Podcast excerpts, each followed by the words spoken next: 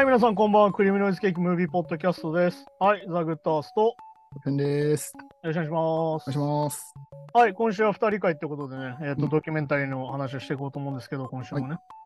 えっ、と、今回のお題の映画は、えっ、と、母は殺人者になった。うんえっ、と、週末カルトが生んだ家族の悲劇っていう映画なんですけど、うん。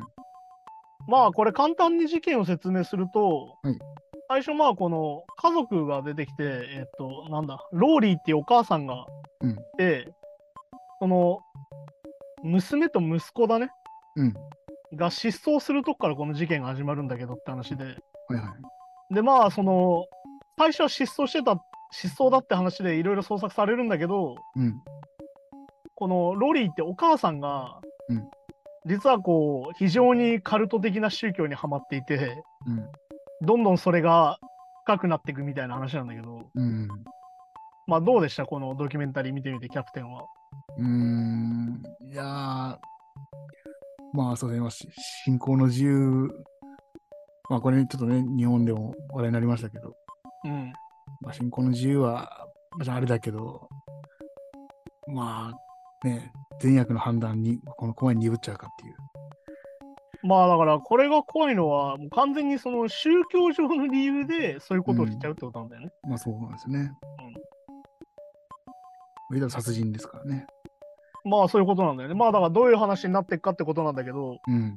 まあこれはだから、まあこの週末カルトっていうのはまず何なのかって話で、うん。ここで出るのが LDS 教会っていうのが出てきて、うん。まあこれは何かっていうと、はっきりとこれはモルモン教のことなんですね。うん。でまあ LDS 教会ってまあ何かってあの、チャーチオブ、なんだっけな、ジーザス・クライスト・オブ・レターデイ・セインツかなの略が LDS なんだ。いわゆるレターデイ・セインツが LDS なんだけど、まあ、要はキリスト教の分派みたいな感じですかね。一応モルモン書っていうのを拠点にしてるモルモン教ってやつなんだけど、うん。でまあこのモルモン教っていう言葉を2018年からモルモン教とは自分たちは使わないって言って、うん。この LDS 教会っていう名前を使ってるんだけど、おー、なるほど。まあこれはあのモルモン教のイメージが結構悪いっていうのもそもそもあってね。うん。まあモルモン教自体はこの一夫多妻を実はやってたりとか、あ結構問題がある話で、これあのサウスパークであの扱ってるあのブックオブモルモンっていうね、あ。うん。モルモン書の通りやるとどんな社会になるかっていうおー。回があって、それが結構強烈なんで、まあモルモン教についてはぜひそれを見てもらいたいんだけど、うん。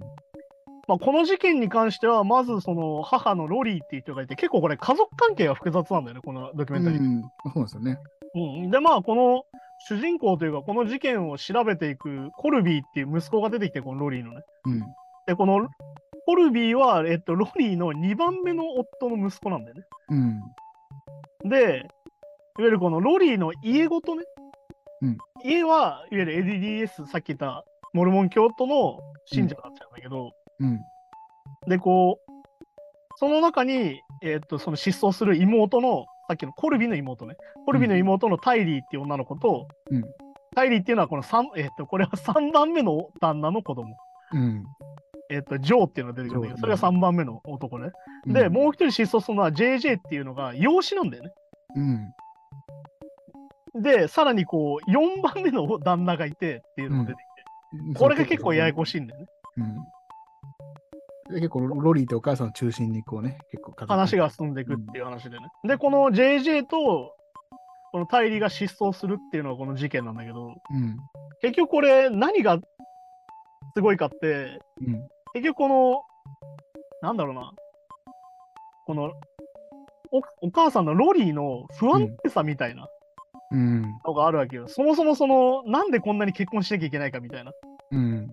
これはだから、実は言うとこれは家父長制的問題でもあって、うん。女性で働いてない場合は旦那さんがいないとそもそも生活できないっていうのがあるわけよ。ああ、まあまあ、はい。だから次々乗り換えることになるっていうね。うん。で、さらにこの LDS 協会が紹介してくれた人みたいになっていく。うん。っていうので、こう、これだからもうある意味カルトの一種でさ、まあそうですね。一回その輪に入ると出てこれないっていう。もうそこのコミュニティの中でしかっていうね。そう、だからこの、なんだろうな、カルトとカルトじゃないのの違い、基本的に脱会できないっていうのがカルトだから、うん。ああ、そもそもそうか。カルトのね、定義っていうか。いわゆるその抜けたら悪魔になんとかなるぞって言われるのはカルトだから。ああ、そっかそっか。普通のキリスト教はそんなこと言わないから。っまあ、確かにね。ていうとこだったりもするっていうね。あははで、まあ、まずきっかけが、まあ、その2013年に、うんまあ、その、えっと、2006年か。2006年にまずチャールズっていうのと出会って、うんこれ4番目の旦那さんになるんだよね。うん。で、その前のジョーっていう3番目の旦那さんが、実はその、このコルビーとかに虐待してたと。うん。っていうのがきっかけで、このロリーはより信仰が強くなっていくんだよね。うん。その、キリえっ、と、この LDS 教会の信仰がどんどん強くなっていく。やっぱこう不安、日常生活の不安をやっぱね、そういう。そう、いわゆるその救いを求める救いを求めちゃうっていう。でいうので、まあ、それ始まるんだけど、で、まあ、ここで印象的なのが、2014年、ハワイで暮らし始めるんだよね、うん。みんなで。うん。で、ここでもなんだろうな、これドキュメンタリー見ててわかるんだけど、うん何回もこういろんなさ、音声が再生されるんだけど、うん。このロリーってお母さんがさ、うん。誰かと喋ってんだよ。うん。その一人で喋ってんだけど、はい私は天使モロナイと喋ってるみたいになるわけ。うん。いや、まあね。はい。あと、これでこの映画でよく出てくるのが、れ霊的にって言葉がすごいいっぱい出てくる。うん、ああ、はいはい。まあこれが、だから結局どういうことかっていうと、このロリーって人はさ、うん。ある意味こうアイデンティティクライシスみたいなものになってるんだよね、この中で。いわうん。ゆる自分は何なのかみたいな。はいはい。自分がその良き母、良き妻としてどうしたらいいのかみたいなのを、うんこう信仰に求めちゃってるわけよ。うん、まあそうですね。はいだからこれある意味信仰がアイデンティティを与えてるみたいな話で。あらこの信仰をしないとそもそも自分じゃなくなっちゃうみたいなことになっちゃうわけど。あ。もうこの教えに従ってれば自分が保てるみたいな状態になっちゃってるってことなのかな。まさにそういうことなの。で、まあ、これでこの後2014年ハワイで暮らしてたんだけど、うん。えっと、なんだっけ、アリゾナのチャンドラーってところに家族が戻るんだよね。うん。で、こう、これでよく言われるのが、ロリーが自動的攻撃性を持ってたっていう話が出てきて、インタビューで。まうん。あ、これ自動的攻撃性っていうのは何かっていうと、うん。なんだろうな、自虐がすごいみたいな。うん。いわゆるその自分を卑下することによって相手を攻撃するみたいな。のもしあなたが別れるなら私は死ぬわみたいな。うん、そういうね。そういうのをこれ自動的攻撃性って呼ぶんだけど、あははまさにこういうのがロリーがかなり強かったと。うん。要はだからな、だからはっきり言うと共依存になりやすいというか、うん。いわゆるこう何かカルトにはまりやすいこれは体質でも実はあって、いわあまあ確かにね。ゆるそのそもそもアイデンティティを保てないって話だから、うん。それをだから信仰に任せちゃってるからね、このロリーまあそう。そうですね。自分の考えじゃなくてね。そうで、さらにこれを拍車かけるきっかけが、このコルビーっていう息子がいるんだけど、うん。結婚して出てっちゃうんだよね。うん。で、相手のこのケルシーって奥さんがいるんだけど、うんこのケルシーとロリーが対立してて、うん。まあ、まあ、し嫉妬、嫉妬もね。そうだからさっき言ったコルビーを奪われたと。って思っちゃったよね。で、ここで出てくるのが終末の恐ろしさを解くようになるってやつなんだよ。うん。いや、もうね。これが分かりやすいのは、これだからなんだろう、これアメリカのさ、その宗教右派、えっと、キリスト教福音派の人とかも多いんだけど、うん。いわゆるドゥームズデイクロックみたいな。わかります、ドゥームズデイっていう審判の人が来て、はい。いわゆるこう、信仰してるやつは生き残るけど、あと全員死ぬみたいな。うん。だからここで第1話の、えっと、一応このドキュメンタリー全3話あって、うん。それを今回一気にやるんだけど、うん。第1話のタイトルが14万4千人ってタイトルがついてるの。うん。これが何かっていうと、さっき言ったこのドゥームズデイで生き残れる人数ってう。いうん話なの。じゃあ、そこに信仰心が強い人はそれに入れるよと。そう信じる、信じるものは救われるってそういうことか。それに近い。だけど、信じないものは死ぬんだよ。みたいな感じか。だからさっき言ったケルシーとかは生き残れないんだみたいなのがロリーになるわけよ。うん。で、これでさらにロリーがちょっとハマりだして、で、さらにこれお兄ちゃんのアレックスってやつとポッドキャストを聞くようになるんだよね。うん。うん。これで結構アメリカの問題なんだけど、これ宗教ポッドキャストっていうのは結構アメリカいろいろあって、うん。はいはいはい。まあ俺たちみたいにこうやって雑談するのが結構あいっぱいあるわけよ。うん。結構これアメリカの文化なんだけど、結局さ、アメリカって車で移動するわけよ、みんな。うん。で、その間に、まあラジオ局とかいっぱいあるんだけど、曲をかけてる。うん。その中でポッドキャストを聞くっていうのは結構今の文化としてあるの、アメリカ。はいはいはいはい。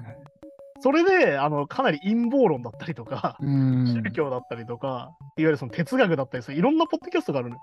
うん。そこで、この LDS 教会の教えについてのポッドキャストっても結構あるわけ。うん。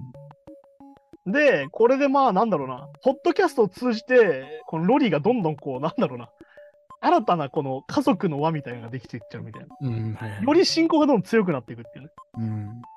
うん。で、これで出てくるのが、メラニーっていうメイが出てきて、うん。だから、こういうなんかこう、新たなこう信者としての仲間がこう出てくるっていう。うん。まあそうですね。はい。で、さらにこれのドゥームズデイに対して、これは助かる人のことを備える人って呼ぶんだけど、日本語で。うんいわゆる準備してる人みたいな。うんそのドゥームズデイに向けて準備しなきゃいけないんだよっていうのを教えられるの。このドゥームズデイ、うんクロックみたいな話が。ここに出てくるのはチャド・デイベルってやつで、はいこれが作家なんだよね。うん。本を書いてる人で。で、これも LDS 協会の経典についての本を書いてる人なんだけど、うん。この人が家内のくせ者で、まあそうですね。まあ、はっきり言って、ロリーがおかしくなったのは確実にこいつと出会ったからっていうことになるんだよ、うん話がどんどん。で、このドキュメンタリーのさ、しんどいのってさ、どんどん悪化していくじゃん。うん。まあさっき言った、オチはもう分かってるっていうかもう実際の事件だからうん分かるんだけど、この1話から2話から3話に続く流れで、うん。どんどん最悪が更新されていくっていう。まあまあそうなんですよね。あ、こうなったら最悪だよながどんどん更新されてって、うんで、なおかつロリーの進行はどんどん深くなっていくって話で。っうん。ていうので、まあだからチャドとロロリーがすげえのがさ、うん。前世で結婚してたとかいきなり言い出すんだよ。うん。まあはい、なかなかね、そう。いや、すごいよな、ほんとな。いやーだから結構これがね、もう問題っていうかね、そもそもの、うわ、すげえな、出会っていきなりこんなこと言い出すんだみたいな。うん。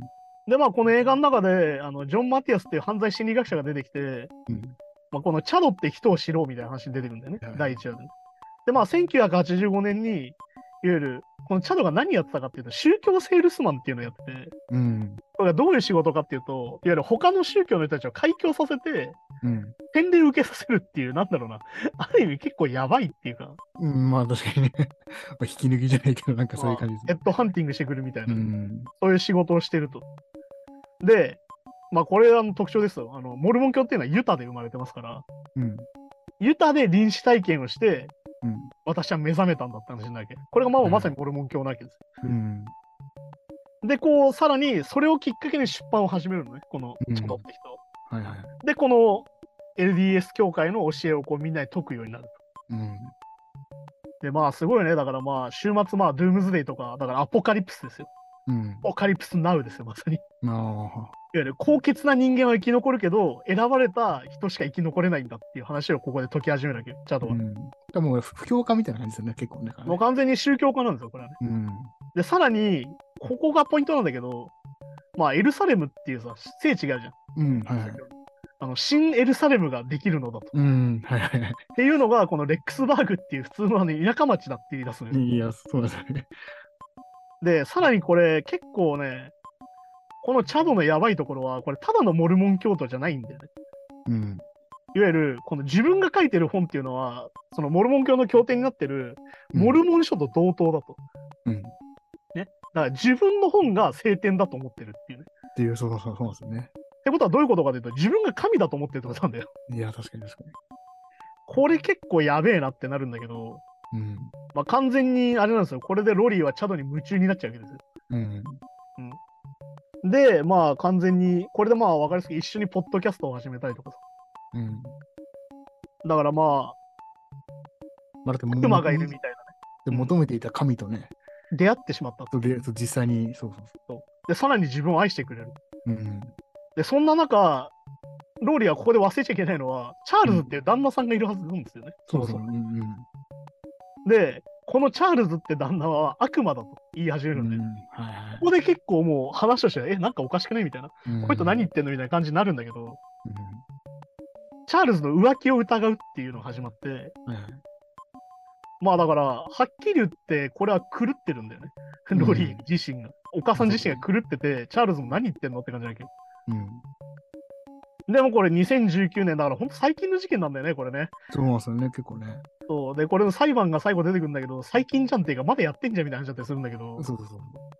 まあ2019年の1月19日に、あの、チャールズが出張に行ったタイミングで家から追い出すんだよね、このロリーが。で、あの、口座から現金全部下ろしたりとか、うん。車とか全部なくしたりとか、家を全部鍵閉めちゃうみたいなことをして、いや、そうそうそいやー、ここであの、ここである意味1話が終わるんで、う。うん。こういうところで。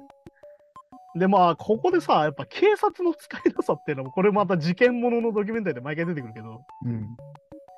あの、このロリーの特徴っていうのは、宗教に狂ってるんだけど、非常に社交的なんですよ。うん。非常に口が上手で、なんだろうな、この警察に対してさ、警察がロニー言いくるめられちゃうんだよね。さっき言ったチャールズを追い出しちゃったんだけど、うん。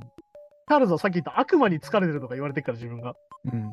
らロニーが狂ってるって言うんだけど、ロリーは警察に、いや、ただの浮気が原因で喧嘩なんですよみたいに言って、そうだから、そう、公の場ではだからその悪魔かと言わないんですよね。そうまだそこでは言わないんだうん。で、結局、チャールズの、結局、この訴えみたいなのをずさんに処理しちゃったから、うん。要は、チャールズの方がおかしいんじゃないかみたいになっちゃったわけど、うん。お母さん奥さん狂ってないじゃんみたいな。うん。だから、このチャールズ自体はだから警察にちょっとこ、ね、もしかしたら殺される可能性もあるかもしれないとか、相談はね、してたんだけど、してるんですよね。まあだから、この警察のね、問題で毎回言う、その、何か起きないと動いてくれないのがまさにこれっていうね。うん、あー、まあ、まあアメリカもそうか。だ具体的に何か起きないとって話で、で、まあこれでね、話は進んで7月2日、2019年7月2日に、うんあの偽装メールをチャールズが見つけるんだよね。うん。それで分かったのがさっきのチャドですよ。はいはい。まあチャドと前世で結婚してたとか言ってたよ、ロニーがね。うん。まあ要は浮気してたんだよ。こ浮気してたのそうそうそう。そうなんですよね、そもそもね。で、チャールズが問い詰めたところで、チャールズが撃たれるっていう事件が始まって、うんある意味ここで事件が始まるんだよね。まあそうそう、確かに。こう2019年の7月2日に偽装メールが見つかって、うん。えーっと、7月11日か。うん。チャールズが撃たれるところで次の話ってなるんだけど、うん。まあ、これはだから撃ったのはアレックスなんだけど、さっき言った、えーっと、ロリーのお兄ちゃんなんだけど、そうだね。まあ、正当防衛だと。うん。このアレックスの言い分はね。うん。えーっと、チャールズがおバットで襲ってきたから、うん。撃ったんだっていうことで言うんだけど、うん。まあ、ここも結構怪しくてさ、うん。あの、撃った45分後に通報してんだよね。いや、そうそうね。さらに、このチャールズの息子たちっていうのは、これもチャールズにももともと家族がいてって話なんだよね。うん、まあそう、ややこしいのがね。チャールズにももともと息子たちがいるんだけど、息子たちに対してロリーはメールで一言連絡しただけなんだよ。うん。チャールズが死んじゃったと。うん。しかも、死因がそれぞれに嘘をついてるっていうことが始まって、そうそうそうそう。いわゆるコルビーにも、コルビーには心臓発作だとか言うんだよね。うん。で、息子たちにも最初撃ったって言うんだけど、だ誰が撃ったのかを言わないとか、うん。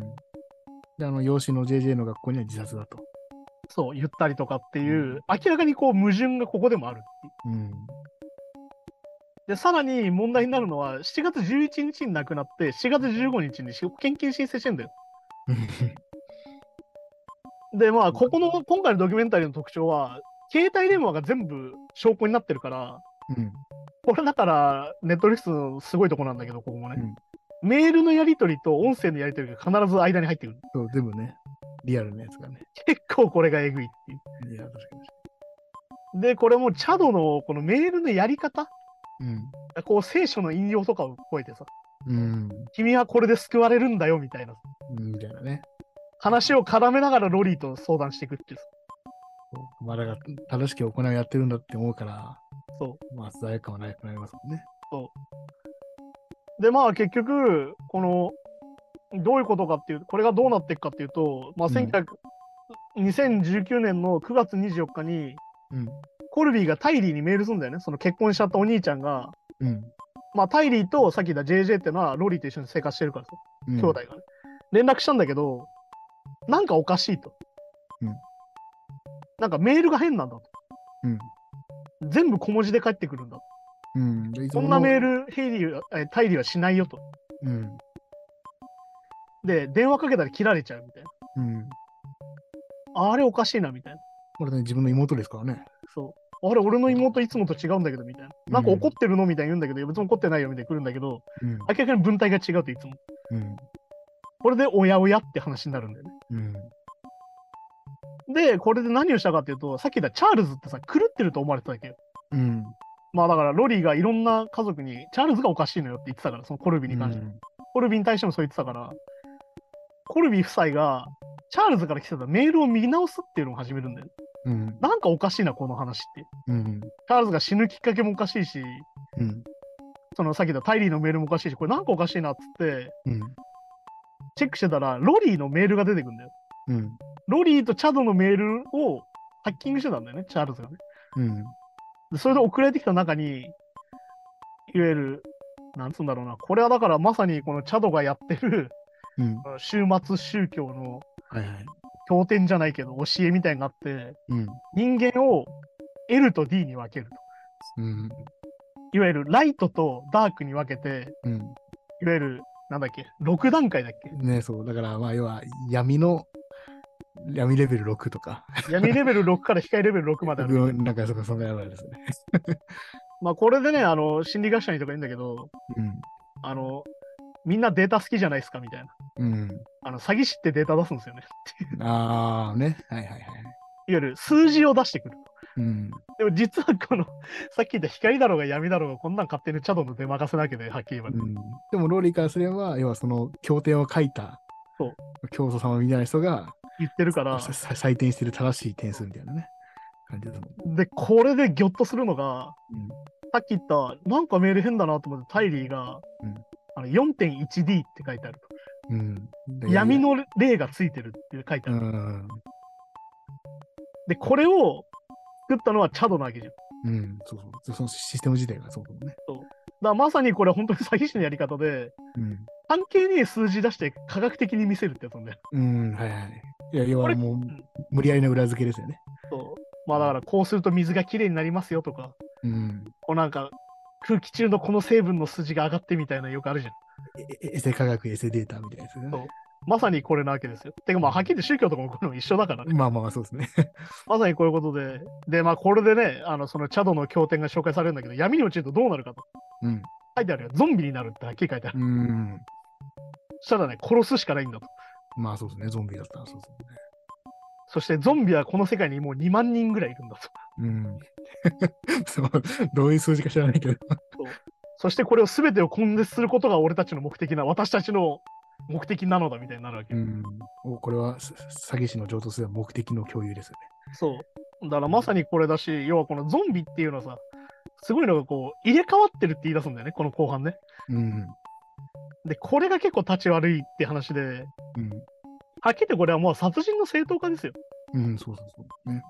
で、これでアレックスとローリーのメールのやり取りも出てくるんだけど、うん。完全にやってんな、これっていう話になってくるわけよ。うん。これチャールズやられたなと、アレックスって。で、さらに、いわゆるその全てを根絶することが目的なのだって話で、これ何するかっていうと、うん。このメラニーって人出てきたよね、メインの。うん、目のはい。これの離婚調停中の旦那が運転中に撃たれるんだよね。うん。これ多分やったのアレックスだって話なんだよ。まあ、いわゆるその自分たちの都合の悪い人を。全員ゾンビとして扱ってうん。殺せっていう指示なんだよ。うん。っていうね、本当にここが受け受けげってなるんだけど、うん。で、さらにさ、こう、ロリーがさ、お兄ちゃんだけじゃん、アレックスを。うん。あの私のヒットマンとか呼んでるわけよ。うん。もう言っちゃっ完全にダメだろうと。やってんだろ、これ。だから実行犯はやっぱ、全部兄貴なのかなって感じですよね。で、このアレックスがさ、さらにジープに乗ってんだけどさ、このジープの持ち主、チャールズなんだよね。うん。これ逆にずさんだなと思うんだけど、逆に事件としてはね。そうそうそう。簡単に繋がっちゃうっていうかね。そう。で、これすげえのが2019年10月に、あの、チャドにも奥さんがいるんだよ、実は。うん。ロリーじゃない。うん。タミーって奥さんがいるんだけど、このタミーも撃たれるんだよね。まあ、結構当たらなかったんだけど。うん。なんだけど、この10日後に奥さん亡くなるんで、うん。おかしいじゃまあ確かにね。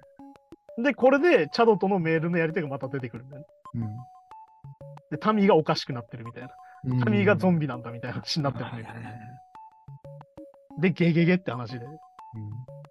で、結局、これすげえのが、これ保険金の話になってくるんだよね。そうそうそう。そうなんですよね。で、タミーの保険金45万ドルをチャドが受け取ってんだよ、この後。うん。で、これすごいのがさ、結局、チャドが教祖なわけじゃん。うん。で、チャドがさ、結婚相手も勝手に選ぶようになるんだよ。うん。で、まず、アレックスを勝手に結婚させる。うん。でえっと、ズレマ・パステネスっていう女の人と勝手に結婚させる。うん。で、さらに、このメラニーっていうメイも、さっきで離婚調停中だったんだけど、別れさせて、うんイアンっていう青年と2週間で結婚させると。うん。で、このズレマって人も、これ、チャドに多分やられてる人なんだよね。うん。完全に洗脳されてて。でもこれさ、すげえのがさ、これ、モルモン教の人出てくるじゃん。うん。チャドに対して疑問を呈すうる。だけど、この人も週末は信じてんだよね。うんまあそうそうそう。あの、チャチャドはその偽物だって言うけど、まあ、ち週末は来るよみたいな。ちょいちょい出てくるワードはやっぱ、おーっていう。おーおーってなる。おーってそう。これかなりグラデーションあるよね。うんなんかそうそうそう。なんか、ああ、そうか、まあ、そうか、そうか、そうか。一応信じてはいるんだっていう、なんかこの。で、まあ、これ共通して出てくるのが、まあ、週末ドゥームズデーっていうのが2020年の7月22日に来るのだと。も言えないそれまでに世界を浄化して、俺たちは生き残らねばいけんのだみたいな話になってるわけよ。うん。うん。で、まあ、これさっき言ったみたいな、さっき言ったタイリーと JJ が失踪してるわけなんだけど、うん。このケイっていうロイニーのお母さんがうん JJ を心配して通報するっていうので、また新たな事件っていう風になるんだよね。うん。で、これで、いわゆるそのなんだっけ、いわゆる児童相談所みたいなのがチェックしに行くね、警察とね。うん。って言ったら、あのレックスバーグの街に、このロニーやらアレックスやらみんなが集まってるっていう、うん。集まって暮らしてたと。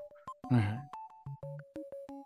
これ完全に新エルサレムに集まってますよね、さっきの。うん、まあそうですね、確かに。で、何か動いてるのと。で、結局じゃあ家宅捜索しようってなるんだよ、ロニーの家を。うん。結局いないから JJ はいいるってメラニーのと一緒にいるとか言うんだけどうん。これメラニーは実際いないかったわけ一緒にうん。嘘ついてんなってなって令状取るんだけどロニーの家ごと今度空っぽになってるって次の日ってうん。あどう見ても怪しいわけですよまあそうですね、確かに。で結局これこれさまあだからこれ他の事件もそうだったよねやっぱメディアが取り上げないとさ動かないんだよ、結局うん、うん、それ警察もね。そうで結局このメディアがこのタイリーと JJ の失踪っていうのを取り上げて初めて事件化するんだよねうん。で、これすげえのがさ、その2019年の12月にタミーの墓が掘り返されるんだよね。うん。で、ここで出てくんだよ。これ多分アレックスの仕業だっていうのがわかるんだけど、うん。ここではっきり出てくる。タミーはゾンビになったっていうのがメールで出てくるんだよ。うん。で、まあ本当にさ、これでまた数奇な運命っていうかさ、うん。またあれだなと思うのが、この次の日になぜかアレックスが死んじゃうんだよね。まあ、そう、そう、これ確かにねそうですね。そう。で、これがズレマの家で死ぬんだけど、アレックスがね。うん。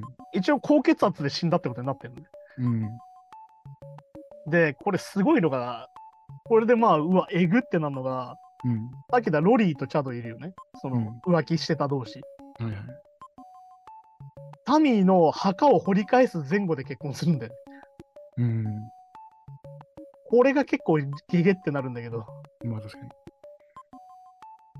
に。で、こう、なんだろう、時系列で言うとさ、うん。11月26日に結婚したけど、ロニーとチャドは。うん。で、じ27日に失踪するわけね。うん。子供たちは。翌日。翌日に。うん。で、12月11日、1ヶ月後にうんタミーの遺体を掘り発掘してるわけよ。うん。で、さらに次にアレックス死んでるわけ。うん。で、12月20日にタイリーとジェジェが行方不明だってなるっていう、この怒涛の1ヶ月みたいな。うんまあそうですね、確かに。事件起きすぎだろうって身内でね。だ結局、これでどうなったかっていうと、20年の1月3日にチャドの家を家宅捜索して、警察がね。うん。で、その間2人はハワイとかに行ってんだけど、うん。ゆる裁判所の命令に従わなかったからロリーが逮捕されるってことになるの。うん。まあこれだからアメリカの事件でよくある別件逮捕なんだよ、結局ね。うん。いわゆるその殺人容疑とかじゃなくて、いわゆるこの JJ がいるよって言い続けたわけ。この行方不明になってませんと。うん。で、いわゆる裁判所に JJ がいるって証明しなきゃいけないんだけど、うんそれをしなかったから逮捕されるって感じなんだよ。うんとりあえず引っ張ってそうこなきゃ分かんないですもんね、真実がね。いやー、だからね、これでゾッとするのがさ、うんこの結婚式の写真が出てくるんだけど、第3話でさ、うん。えっ、と、10月7日、うんこが、これあの、アマゾンの履歴が出てきてさ、うん。マラカイトの指輪を買ってるのね、アマゾンで。うん。あの、タミーの死ぬ直後なんだよね。うん。まあそうなんですよね。完全に計画してるじゃん、これ。うん。で、これでさ、これで、こっからその話が裁判ものに変わってくんだけど、うん。まあだから、2020年3月に保釈審議が始まって、ロニーの。うん。ロリーのね。で、ケリーとか、あ、お母さんで、お母さんとお父さん。うん、見に来てお母さんのお母さんですね。うん。ロリーの、ロリーのお母さんね。ロリのお母さんね。それに対して見て笑ってんだよね、ロリーがね。うん。うん。それもすげえ怖いんだけど。うん。で、これでさ、まあでも家族ってこうなっちゃうよなってポイントで、この後5月にさ、うん。このケイトが、ケイと、まあ、ロニーのお母さんだよね。うん。が、テレビに出て、ロリーは何もやってないんだって擁護しちゃうんだよね。うん。ね、ここから確かにまあまあ。でもこれってやっぱりさ、前にもあったよね。うん何か起こった時、受け入れられないんだよ。うん。だってこれを受け入れるってことは JJ が明らかに何か起きてて、うん。タイリーにも何か起きててってなるわけじゃん。まあそうそう、確かに確かに。もう自分の家族がめちゃくちゃってことを認める。そういわゆるその、ね下手すると殺されてる可能性があるってことを認めなきゃいけないわけ。うんその経緯をね。それができないからロリーを擁護しちゃうんだよね。うん。でもここで出てくる。はっきり間違ってたと。うん。で、これでその死亡のタイムラインが出てくるんだけどさ、うん。2019年の9月9日、うん。えー9月8か。9月8日にうん国立公園で最後の写真があるのね。うん。タイリーと JJ の。うん。で、2010年の6月に再びチャドの家が捜索されるんだけど、うんで、これチャドが逃げるんだよね、ここで。うん。ついうんで、これで逮捕されると。はい。で、これなぜ逃げたかっていうと、チャドの家から遺体が発見されるんだよ。うん。ついね。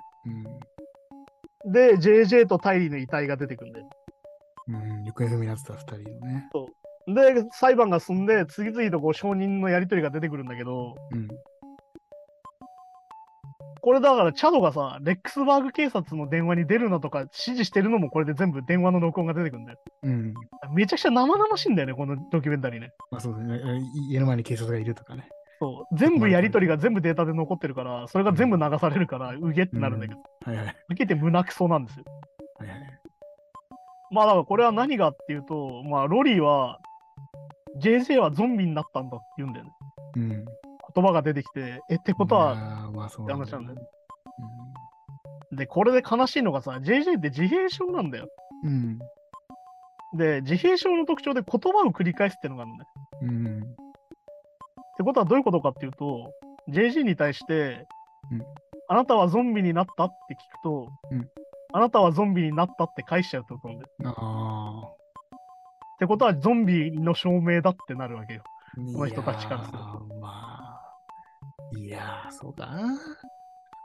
で、これがさ、この事件が非常に悲劇なのは、いわゆる、あっという間に殺されてたってことなんだよね。うん。うん。だからも行方不明になってる間にもうね、要は、一月も経たない間に二人とも殺されちゃったんだよ殺さ。れちゃった。だから、本当に、だからさ、えっ、と、2019年の8月うん。とか9月に、8月にアリゾナを出てるんだけど、この家族はね。うん。9月8にはタイリーは殺されてて、JJ もうん9月には殺されてたって話で、でそれが分かったのは2020年の6月なんだよ。うん。この間ずっと引っ張ってた、引っ張っ引っ張るだけ引っ張ってたけど、うんロニーとチャドはもう死んでるっていうか、殺してるって分かってるってことなんだよ。分かってたことですよね。しかも自分の子ですもんね、ローニーからしたら。そう、まあ、まあ、ジェジは養子だけど、そう、まあでも年齢もね、小学生と高校生。そうそう。いやー、えぐいな。だからこれ、ドゥームズデイマザーとか言われるんだけど、このロニーがね。週末の母とか言われだして。うん。ロリーはさ、はっきり言って狂ってるわけよ。うん。要は完全にチャドに操作されちゃってるから、うん。これが結構えぐくて、まあ精神鑑定にも出されるんだけど、うん。結局これをさ、どういうことかっていうとさ、まあこれは俺だから本当にキリスト教っていう宗教自体の問題だと思ってるんだけど、うん。はっきり言うとこれは殺してるわけじゃん、二人を。うん。いや、もうもちろんね。この人たちの言い分っていうのは、うんキリストの名のもと殺したってことなんだよね。うーん。まあってことは正しきことをしてて、私たちは悪いことしてないって話なんだよ。うん。いや、だから罪の意識が一切ない。ないんですよね。で、まあ、チャドは無罪を主張するしね、ここでさらに。うん。いやー、で、本当にしんどいんだよね、これが本当にね。で、まあ、まあ、JJ とタイリーのシーンは未だに明かされ、公開されてないんだけど、うん。まあ、だ手足が燃やされてたっていう描写だったんだけどうん火あぶりっぽいですよね、なんかちょっとね。で、まあ結局この後、まあ2022年の4月11日に、ロリーは精神が正常だっていうのを認められて起訴、起訴能力があるって認められて起訴されると。うん。で、で、まあ、チャドとの共同裁判が2023年アイダホで行われますよっていう、まあ、今年だよだから。今年ね、だからどうなるかっていう。で、検察はどちらも死刑を求刑中っていうところで、うん。ドキュメンタリー終わるっていうさ。うん。いやー、だから、本当になんだろう。カルトにさ、うん。見せられちゃったわけよね。うん。このロニー、ロリーは。まあそうですね。だからき,、まあ、きっかけはやっぱ結構些細なものだったりするんですかね。そう、だからさっき言った、その、息子が性的虐待を受けてたと、前の旦那に。うん。要は自分を責めちゃってんだよね、結局これはね。うん自分が選んだ人がそういう人だったみたいな。そうかで罪の意識があって、で、さっき言ったアイデンティティクライシスが起きてみたいな。うん。だこれはだからさっきも言った女性が働いてないと旦那さんがいないとそもそも生活できないっていう社会状況も問題だっていう話で。だからこれ分かりやすいじゃん。みんなすげえ子供いいんだよ。うん。ね。そうこれあのキリスト教右派が否認しないっていう。そうか、そうか、そうか、それもあるのか。だからあのチャールズのとこもそうだし、すげえ子供の数が多いんだよね。そうですね。っていうのだったりするっていう。だから俺、チャドは、だからもう、ビジネスみたいな感じですよね、半分ね。いやーだからうんこれがだから、信仰心がどこまで、その自分で経典書い。だからもチャドはね、自分が教祖だから。う、うん。そこがポイントなんだよね。チャドはだからビジネスでやってるように見えるんだけど、彼も彼でドゥームズデーを知ってるんじゃないかって話だから。ああ、そっか、それを救う自分が、そっか。そうだそのための資金を集めるための保険金がいるみたいで。あー自分の使命だと思ってるのか。そうだからこれはさ、チャドも信者なんだよね、そもそも。まあ、そうか、そうか、そうか。らこれさ、チャドがさ、詐欺をしてたらまだうん。結果が出るんだけど、両方とも信仰心だから悪いことしてると思ってないっていうさそっ。か。だからよ、より、より信仰している者同士だと嘘がないから、そうそれが真実になってくるんですね、多分ね。まあだから本当に日本でも最近問題になってる同性婚がなぜダメかとかさ、うん。なぜ認めないかとか、うん。なぜ同性愛の人を認めないかみたいな話って、うん。当典にそう書いてあるからなんだよね。まあ、そうなんですね、多分ね。だ結局その家族を守りたいみたいな気持ち、ロリーの、うん。さっき言った、自分が守れてなかったからね。うん。前の旦那にそういうことされてたってことに気づいたから、うん。結局これがさ、生き直したいみたいなことに切り替わっていっちゃうんだよ。うん。いわゆる私が目覚めるんだよ。だからまあ前も話したけど、まあまあ陰ね。謀論とかそういうのにハマる人ってのは目覚めてるんだよ。それに対して。俺たちは目覚めてない人間なのね。向こうから。そね。で、さっきさっきのその14万4千人そうの中、人たちは、要は目覚めた人たちだというそう会社ねだから目覚めるためには目覚めることをしなきゃいけないっていうので、多額のお金を払ったりとか、うん。人も殺しちゃうっていうことなんで。そうなんだよな。だから、ここの問題はさ、人の信仰心が人を殺すってことなんだよ、やっぱり。に。うん。でやっぱこう無敵、無敵っていうか言い方悪いけど、うんその、いや、そんな間違ってる、目覚ますよって言っても、目覚めてない人に何言われたところで、そう、だから、あの、なんだ、よくあるさ、あまあ地球面接の人があのレプテリアンになってるみたいなさ、みたいな、そうそうそうディープステートがあってみたいな話と実は一緒っていう。そう。ここで言う、だから、どんだけ説得しても、あ、こいつ悪魔にとかね、その闇レベル、闇レベルが高いとか、そうそうなっちゃうわけですもんね。だから要は都合の悪い人は悪魔だから。うん。まだこの悪魔っていう発想が実はキリスト教的でさ、まあそうですよね。うんキリスト教の中でしか悪魔って実は存在できないから、ああ、まあそうかそうか。そうだっていわゆるその前も話したその土着信仰みたいなものは全部悪魔としたのがキリスト教だからね。うん。まあだからデスメタルってものがね、スウェーデンとかノルウェーで生まれるわけで、そうかそうか。で、もともとは森の神だったりするわけ、そういう悪魔って言われてる人だけああ、確かにね、精霊だったりするわけ。だから反キリスト教的だったわけよ、デスメタルの。っうんうんていう話で、まあだから信仰心が本当に人を殺すっていう実態がここに出てきて、うん。さらにこれが起きてるのが2020年っていうさ、そう。でしかも、自分の家族と。そう。えぐいすぎでしょってだからいわゆる隣人を殺したとかじゃないんだよ。自分の子供殺してんだもん。自分で産んでんだぜ、しかもタイリーとかに関して。そうなんだよ。そうそうそう。そうなんだよな。いやー、だから本当にね、すっきりしないドキュメンタリーとしてね。ででしかも、その週末は出ないです。そう。もう今は過ぎてるからね。うん、得意すぎてますから。大大ぜ絶賛過ぎてますから。絶賛ノストラダムスが言ってるやつは来なかったしみたいな話だから。うんそうなると奪われた命、本当にな。そう。まあだからね、これでもだから序盤でも出てくるんじゃん。その LDS の教えをさ、うん。深く理解できてないそのチャールズは霊的にダメなんだみたいなさ、うん、なるほどね。こういうのが出始めた頃に、あ、ちょっとおかしくなってんなと思ったけど、最終的にはここまで来ちゃうっていうさ。うん。いやーだから本当になんだろうな。やっぱ選ばれし者、うん。言われたいみたいなところがここまで来ちゃうんだよ。だかうん。らさっき言ったやっぱ信仰心が人を殺すんだよ、やっぱりね。そうですね。だから倫理とか、もちろん法律もそうだし、そう。まあ、そういうものをどんどん超えていっちゃうんでしょうね。いわゆるそこでシステムが出来上がっちゃうから。うん。だからやっぱり俺はなんだろう、そこまで宗教が信じれないなっていうのはまさにこういうことなわけど、すべてを飛び越えてしまう。ジャンプして、どっかに行ってしまう可能性もあるっていう。うん。まだ宗教じゃなくて、やっぱこう、まあ、権威とか何でもそうだけど、うん。まあ、そういう、そういうのを、まあ、なんだろう、もう、鵜呑みにしちゃう性格の人とかは、結構ね、危ないっちゃ危ないですよね。は判断を全部の判断を委ねちゃうみたいなさ。まあだから結局救われたいっていうのは考えたくないんでも結構あるわけよ。まあだからなんだろう、前も話したと思うけど、この哲学がなんでその神は死んだからできてるかっていうと、うん。神いないんだけどどうしようっていうのでできたのが哲学だから。うん、なるほどね。でということはどういうことって考え続けなきゃいけないって話だけど、哲学とかって。うん。ね。あの答えとかないんで一生考え続けてくださいみたいな話だけど。確かに確かに。でも考え続けるのしんどいじゃん、結局。うん。いや、それで嫌なことも起こるわけだから、それに関して。ってうん。ことはさ、何かを信じれば救われるわけよ。うん。まあだから、これはだからさ、あの、なんつうの？最近の CM とかのさ、何々を買ったら幸せになりますよとかで一緒で、うん。キリスト教を信じることによってあなたは救われて幸せになれる。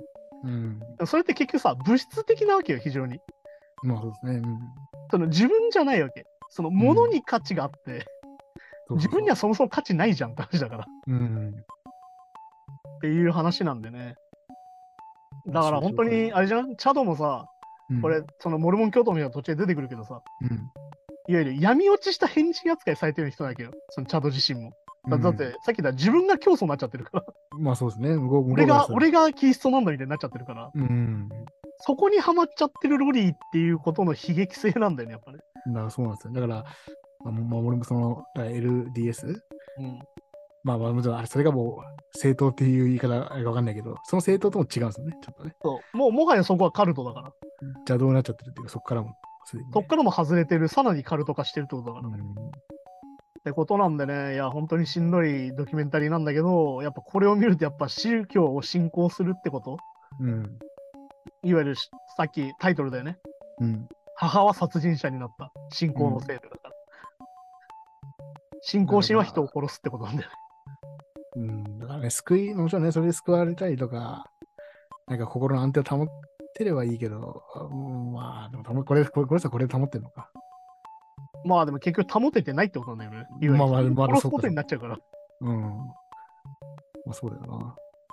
じゃあ幸せなんですかっていや、幸せじゃないでしょって。だって子供たち自分で殺してるんだからっていやそうそう。っていうことなんでね。だから結局要は思考停止とつながってくるってことだよね、やっぱね。